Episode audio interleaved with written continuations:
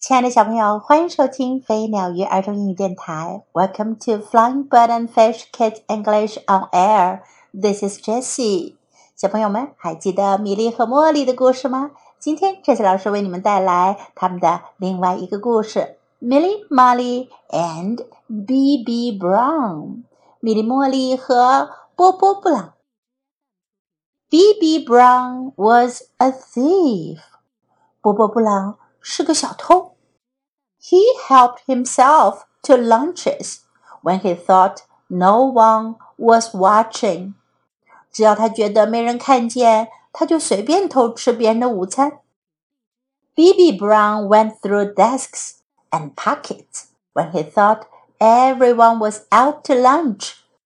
当他以为所有的人都出去吃午饭的时候，他就乱翻别人的书桌， 还乱翻别人的衣服口袋。He took his punishment standing up and sitting out。结果他被罚站了，还不能参加体育活动。Miss Blythe did her best to reform him。白兰老师想方设法改变他。You can change your way, she said。她说：“你能够改变你的方式。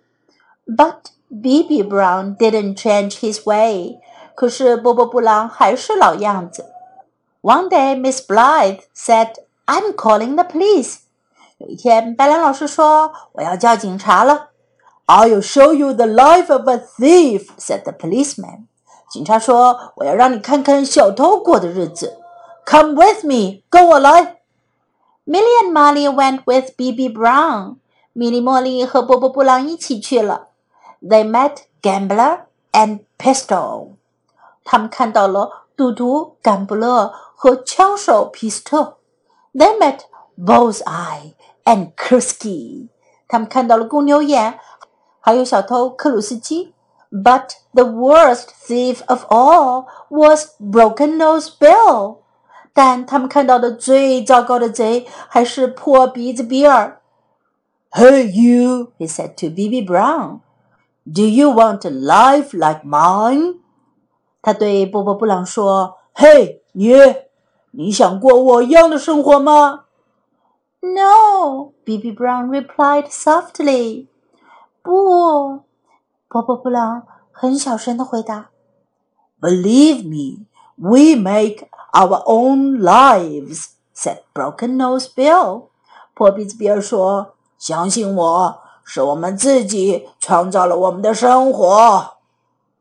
The prison cat is the only true friend I have," he said sadly. 他悲伤地说：“监狱里的猫是我唯一的好朋友。” You can change your way. 你可以改变你自己。You can change your way," said the policeman. 警察说：“你能改变你自己。” You can change your way," said Miss Blythe. 白兰老师也说：“你能够改变你自己。” B.B. Brown was tempted to steal, but he remembered what Broken Nose Bill had said. 波波还想偷东西，但是他想起了破鼻子比尔说的话。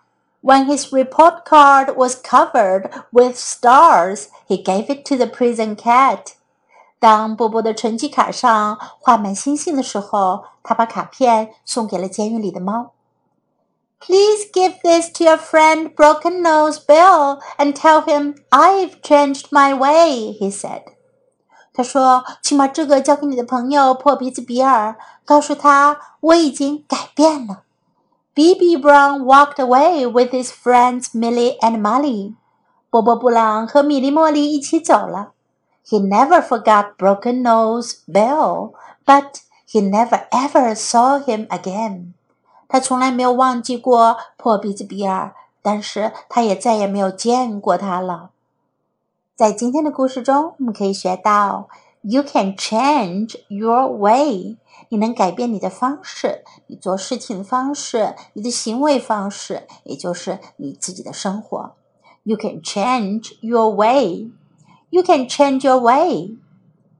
I'm calling the police. 我要叫警察了。I'm calling the police. I'm calling the police. Come with me. 跟我来。Come with me. Come with me. Believe me，相信我。Believe me, believe me. We make our own lives. 我们创造我们自己的生活。We make our own lives. We make our own lives. Now let's listen to the story once again. Milly, Molly, and B.B. Brown. We may look different, but we feel the same. B.B. Brown was a thief. He helped himself to lunches when he thought no one was watching. He went through desks and pockets when he thought everyone was out to lunch. He took his punishment standing up and sitting down. Miss Blythe did her best to reform him. You can change your way, she said. But B.B. Brown didn't change his way. One day, Miss Blythe said, I'm calling the police. I'll show you the life of a thief, said the policeman. Come with me. Milly and Molly went with B.B. Brown. They met Gambler and Pistol. They met Bullseye and Crooksy. But the worst thief of all was Broken Nose Bill. Hey, you, he said to B.B. Brown. Do you want a life like mine? No, B.B. Brown replied softly. Believe me, we make our own lives said Broken Nose Bill. The prison cat is the only true friend I have, he said sadly. You can change your way. You can change your way, said the policeman.